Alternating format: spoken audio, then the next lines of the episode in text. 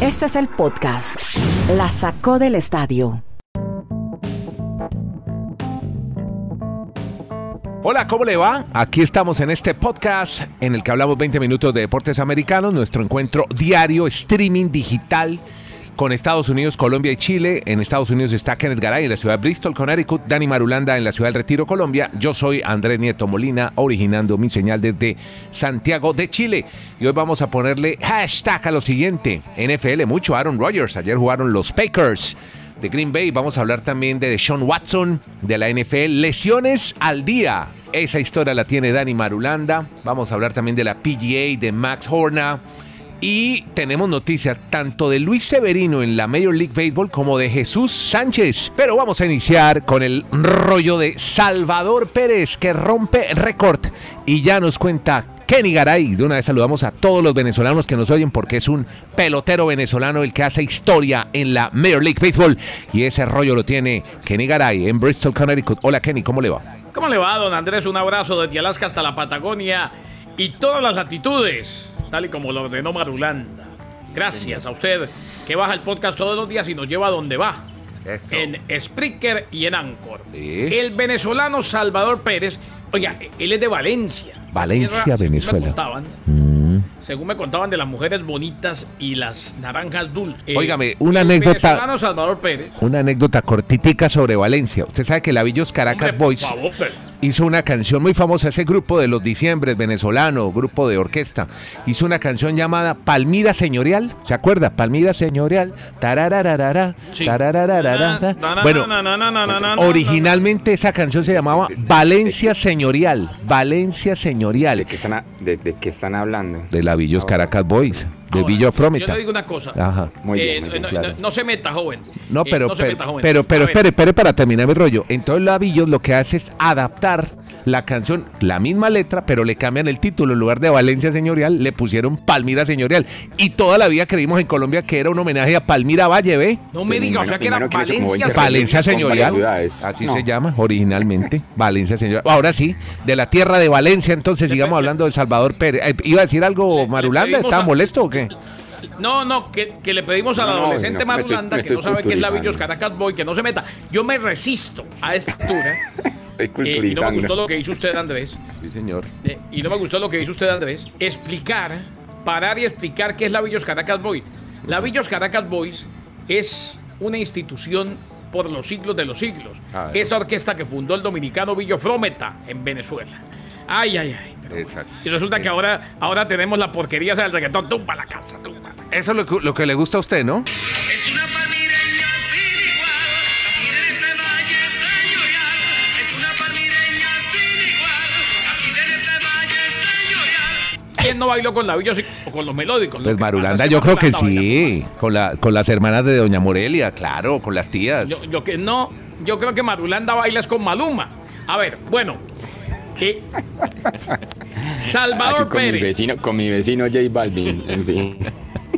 Claro, eso es lo que le gusta a él. Él, él, tiene, él tiene 42, pero con la pinta que se gasta ahora, con esa pinta de Tarzán de vereda, eh, parece un chico de 22, se ve divino. Bueno, a ver, el venezolano Salvador Pérez conectó su son 46 de la temporada, rompió el récord de cuadrangulares para un catcher. Ojo, lo que está haciendo, Dani lo, lo dijo aquí el otro día, cuando empezó a trascender lo que hacía, porque es que está en un equipo que no va para ningún lado. Pero vea, récord para catcher de cuadrangulares en una temporada. Le rompió el récord nada más y nada menos que a Johnny Bench. ¿Cómo le parece? En lo que fue la victoria ayer de los Kansas City Royals ante los indios de Cleveland. Conectó home run de dos carreras en la quinta entrada. Superó el total que Bench tuvo en 1970. Registrando la mayor cantidad para un jugador que disputó al menos oído al dato, al menos 75% de sus juegos como catcher. Así pues, que espectacular lo de Pérez, que también empató en el liderato de grandes ligas en cuadrangulares al dominicano Vladimir Guerrero de los Azulejos de Toronto que perdieron en Tampa. Lidera las mayores además con 115 impulsadas. A quitarse el sombrero con este venezolano Salvador Pérez, receptor que le rompió el récord a Johnny Bench. Yo creo que más de uno, Garay, va a dar un botico a Salvador Pérez como para el jugador, ¿o no? ¿No le parece a usted? ¿El MVP? hoy es Sí, o líder sea, o está en eh, el primer lugar de cuadrangulares y es líder y el líder de, de impulsadas. O sea, ahí calladito, calladito. Para mí también es legítimo que lo pongan entre los candidatos al MVP. Claro, va a ser Shohei Otani, pero no, ni Sí, pasa sí, sí, sí. desapercibido, ni va a pasar desapercibido. Es un orgullo, es un orgullo en, en un deporte en el que los latinoamericanos dominan hace tiempo, especialmente ese semillero eterno de dominicanos. Hombre, qué bueno es ver, seguir viendo a los nuestros triunfando y que existan récords como el que rompió Chava Pérez, Salvador Pérez, el venezolano. Bella historia de vida la de Salvador Pérez. Ustedes ahorita están recordando de Valencia. Nuestros oyentes en Venezuela, no sé exactamente la pronunciación, pero creo que la- el lugar donde él, él se crió se llama La Bocaina. Una, ci- una, una muy deprimida de, de Venezuela, porque él sufrió la separación de sus padres siendo un niño. Entonces a él lo crió la abuela, porque la mamá tenía que estar trabajando de 6 a 6 y la abuela estuvo prácticamente al cuidado de él. Pero yo quería contar esta anécdota. Cuando él tenía 16 años, porque él se dedicó desde muy niño a, a jugar béisbol, cuando fue la gente de los Royals de Kansas City a, a firmar a este pelotero que tenía apenas 16 años, hablo del 2006, el representante de los Royals de apellido Esteves. Él dijo lo siguiente. Sí. El cuarto de Pérez tenía piso de tierra. No vivía en el mejor vecindario. Wow. Pero él no permitió que eso lo derribara. Estaba orgulloso de su lugar, de su suciedad, de su hogar. Eso es parte de lo que hace un gran receptor. Él se enorgullece de ser el hombre detrás del plato. Esa es su suciedad. De esa manera lo describió cuando solo tenía 16 años. Y hoy es una super figura Wow. que ha sido MVP, que ha ganado la Serie Mundial. Y simplemente queríamos recordar esa anécdota de Esteves para estas historias hermosas que a veces nos generan los deportistas latinoamericanos. Lo que hace la función de un receptor que está siempre ahí en la tierra, embarrado, vuelto Sí. nada, pues eso ha representado la vida de Claro. Salvador Pérez y ha salido adelante. Sí. Esa posición de receptor, como dice Dani, Sí. es la posición más difícil en el béisbol de grandes ligas y quizás una de las más Sí. difíciles en todos los deportes. Usted sabe lo que es estar nueve innings en cuclillas, recibiendo lanzamientos que vienen a 100 millas por hora y además cuidando las bases. Por ahí se le van a robar una base. Usted se tiene Sí. que levantar y tirar a segunda, si es segunda, tirar a tercera si le van a robar tercera. O sea, el catcher es fundamental, fundamental para todo. Claro. Eh, usted, recu- usted recuerda los Marlins que ganaron la Serie Mundial en el 2003. Eh, uno de los grandes Iván. artífices, pues, Rodríguez, que Claro. fue el hombre que, eh, porque el catcher, un buen catcher, va y le dice a los lanzadores abridores, tíreme esto, tíreme aquello. Por eso les, les está haciendo constantemente las señas y saben trabajar juntos. De acuerdo. Tiene aquí en. Medellín el Poch, se mantiene aquí en Medellín porque está casado con una antioqueña. Y ya está en el Salón de la Fama. Vea usted, qué interesante. bueno, mire, voy a hablarles de otro pelotero, porque yo sé que ustedes casi ni lo mencionan, pero les voy a hablar de un lanzador, Ah. Luis Severino, que ha De los sido... Yankees, Sí, de sí, los sí. Yankees, ah, Severino, que lo activaron los Yankees porque hace dos años no lanzaba, y dice el dominicano que se siente como si fuera su primer periodo 2015. Ya le hablo que- de otro que no van a activar en la NFL, porque usted tiene una historia sobre Jesús Sánchez. ¿Cómo estarán de preocupados en los Yankees que están activando jugadores de dos años sin ¿Cómo le parece? ligas? Ah, Ay, está, la bueno, cosa. no, la, la situación simplemente es de Jesús Sánchez, es un pelotero dominicano de los Marlins, que ayer logró la atrapada de la jornada. Normalmente un outfielder pues atrapa con el guante, pero en la jugada él se le pasa al momento que va a atrapar la bola y le toca utilizar su mano en la que no tiene el guante, o sea, a mano limpia, y fue la jugada Qué más bueno. impactante, pues ustedes se imaginan los aficionados, Sí. los compañeros del equipo, incluso los rivales, pues aplaudiendo el- la, la enorme atrapada que ha hecho Jesús Aguilar. A los Marlins han llegado en los últimos días tres dominicanos que le han puesto una alegría a ese equipo. Como todos los años, ilusionan y cuando ya sean muy interesantes se van Ajá. para los grandes equipos. Bueno. el envigadito de la MLB. El. Envigadito. El Envigado es un equipo de primera edición de Colombia que forma jugadores de fútbol para luego venderlos. Pero venga, eh, esa jugada la vamos a. Ya usted la puede mirar en la cuenta de Twitter, arroba la saco podcast.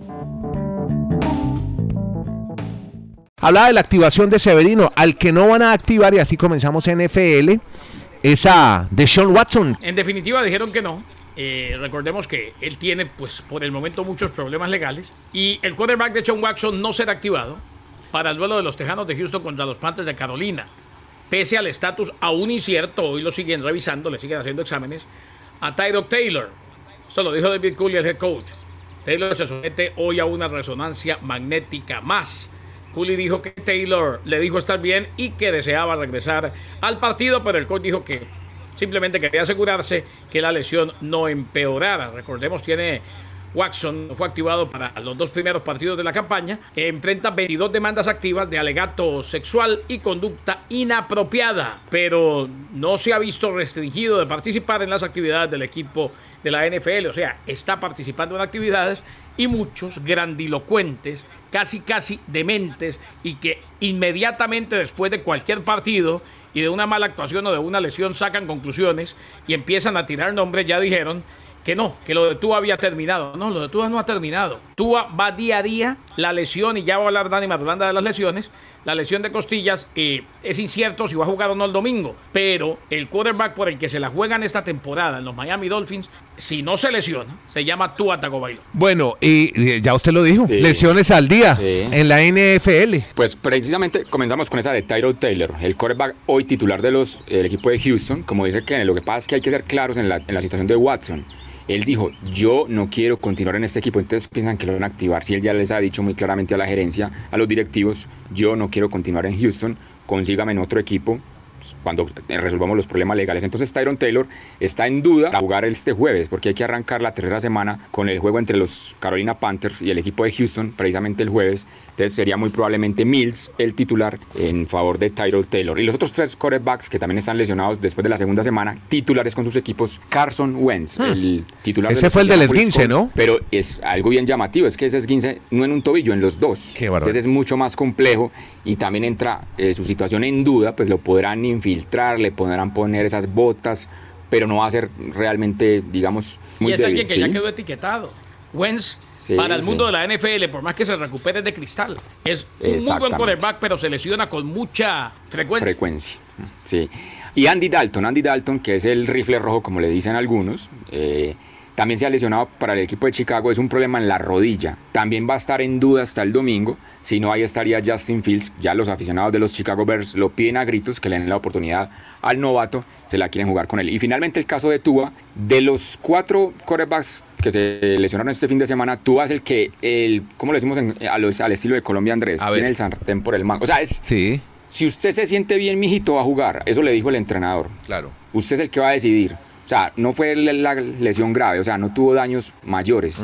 Pero es muy dolorosa esa, ese golpe en las costillas. Claro.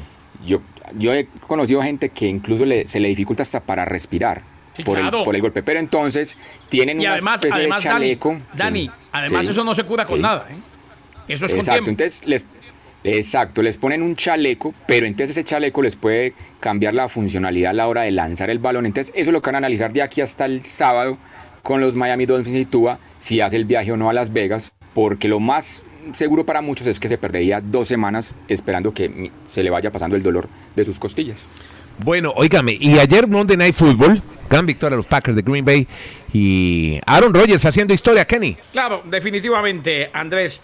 Eh, después de lo que fue un, un mal comienzo, aquí lo dijimos con Marulanda, aquí lo dijimos, Andrés, semana uno, no saquemos conclusiones radicales, es más, ni siquiera en semana dos, pero ya se empieza a ver un poco más la realidad de lo que va a pasar con estos Green Bay Packers. Anoche desplazó del décimo lugar en eh, yardas, en pases, en yardas aéreas, a John Elway en la lista de todos los tiempos. Pa, histórico. Aaron, y claro que sí, histórico.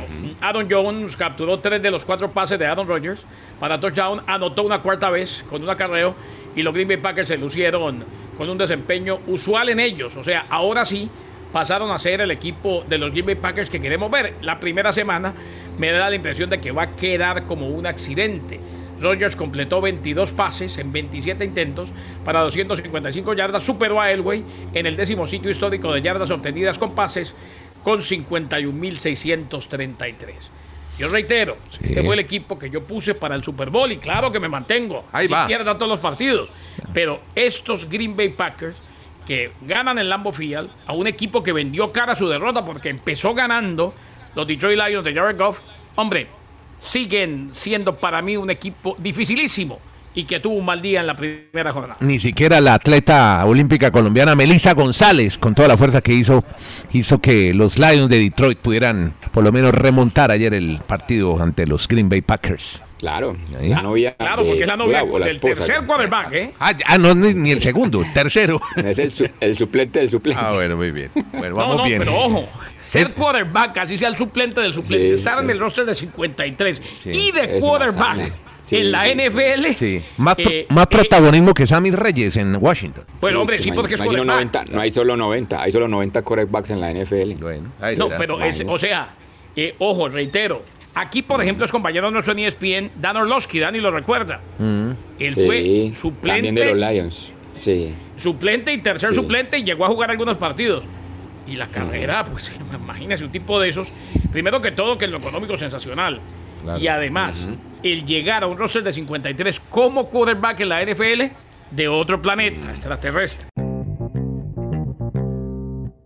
Vamos a otros deportes, les hablo de ciclismo para hacer un poco el seguimiento del campeonato del mundo. Ayer fue la contrarreloj de ¿Qué mujeres. pasó? No, ganó una Países Bajos, Ah. una neerlandesa, Ellen Van Dijk. No se burle, Madulanda, No, no, se burle que se vale también. En 30 Que Madulanda dice, kilómetros. ¿qué pasó? No, no, no, no, tranquilo. No, no, no, pues me, me gusta mucho el ciclismo. Claro. Yo comparto esa misma página con Andrés, no como Garay que se va a ver Netflix. Ya, ya, no Pues le estamos eché vaina al compañero. Bueno, en fin. Venga, En Ellen, en fin. a- ayer ganó, ¿sabe qué me llama la atención? 34 años. Ellen Van Dijk ya había ganado esta misma prueba en el año 2013. La contrarreloj 30 kilómetros totalmente plana. Y bueno, le ganó a una suiza que se llamaba o se llama Marlene Reuser. Por 10 segundos fue la ventaja de esta neerlandesa. Pero también hay historias alrededor del golf que no pueden faltar de lo que pasó el fin de semana. Y la historia es con Mac Homa, ganador del primer torneo de la temporada. Pero ojo, que aquí en Chile hablaron mucho de Mito Pereira, que es el segundo mejor golfista de este país. Exactamente, destaquemos lo de Mito Pereira, terminó en el tercer lugar, su debut en la PGA, ya con tarjeta completa,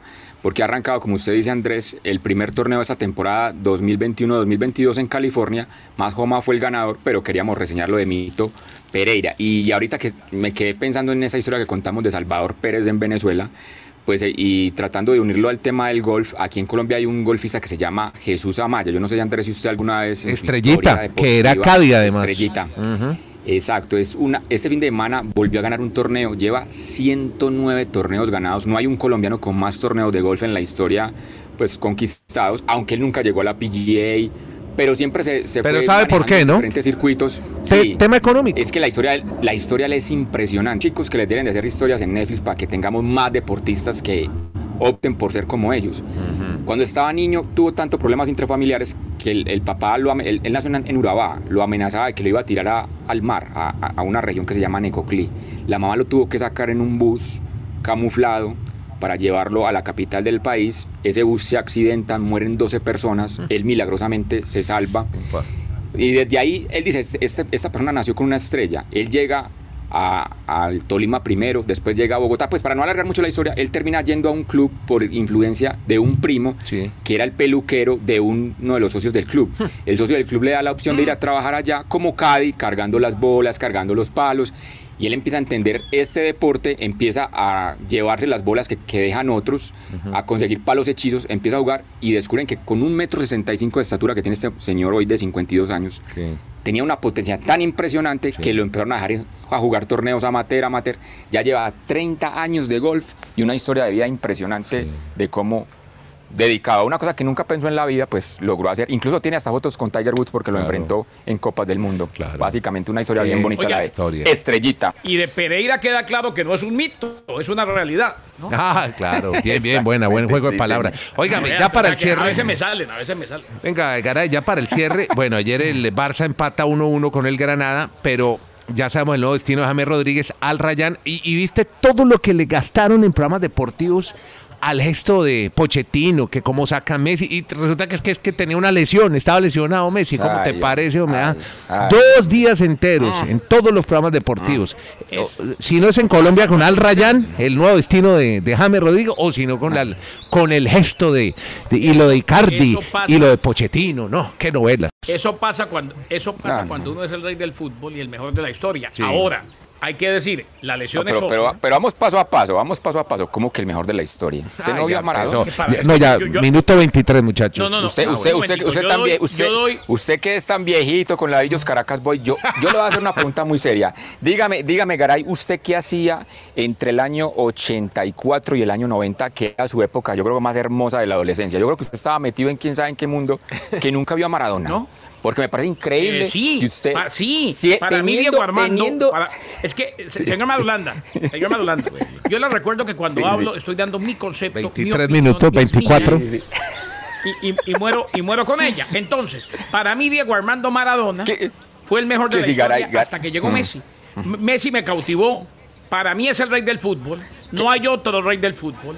Era Pelé, ahora es Messi y es el mejor de la historia. Dicho esto, dicho esto, se pierde el partido de mañana y ojo, que están veremos, aunque están diciendo que sí, es una lesión ósea, eh, una inflamación prácticamente. Bueno, muchachos, gracias, chiquillos, muy amables, muy queridos. Pero a mí sí me queda, pero para mí, Andrés, no, pero a mí, a mí siempre me quedó esa inquietud porque es que yo entiendo, si Garay nació en el 90, sí, yo entiendo que sea Messi la, eh, la figura de, de su historia. Pero le estoy diciendo Pero, que era Maradona. usted Le estoy diciendo que era cosa, Maradona o hasta sea, que llegó Messi. Maradona, Messi, Messi no le calza una bota a Maradona. Muchachos, Bueno, Maradona en una eh, cancha esa- de fútbol esa no es lo la hizo opinión. nadie. tengo que ir a hacer Esa unos es la frijoles. opinión Sí, de- son diferentes opiniones. Esa es la Tengo que ir a comprar unos, de patacones. Tengo que ir a comprar unos patacones y hacer unos frijoles. Esa, esa es la opinión del Tarzán Bueno. pobre, Dani Marulanda, pero, En Air Fryer, como me enseñó Dani Marulanda. Patacones en Air Fryer. Muy bien. Bueno, pero la, la de. Kenneth Garay es, el rey no es ni siquiera Pelé, el rey ya no es Pelé, el rey del fútbol es Messi, el mejor de la historia. Ah, Leo amigos. Messi, el rosarino. Los quiero Leo mucho Messi, a el ustedes y a todos los que ¿Quién? le dan play a este ¿Quién- podcast. quién Los queremos mucho. ni Copa Mundial tiene. Bueno, Ni muchachos. Copa Mundial tiene. pero Muchas gracias. Abrazos, Messi señores. Maradona. Las mismas Copa América y Champions que tiene Maradona y Pelé, las mismas. Se pueden gastar horas de streaming en El podcast mundial- hablando el Messi mundial- El Maradona. mundial es lo que. El mundial. Bueno. Amigos, gracias a todos. Gracias. ¿Cuál es el mundial? El mundial es una mentira. Gracias por seguir este podcast. Ahí los dejo otra vez peleando solitos. Gracias. Gracias a todos por seguir este podcast. La sacó del estadio. Que la pasen bien.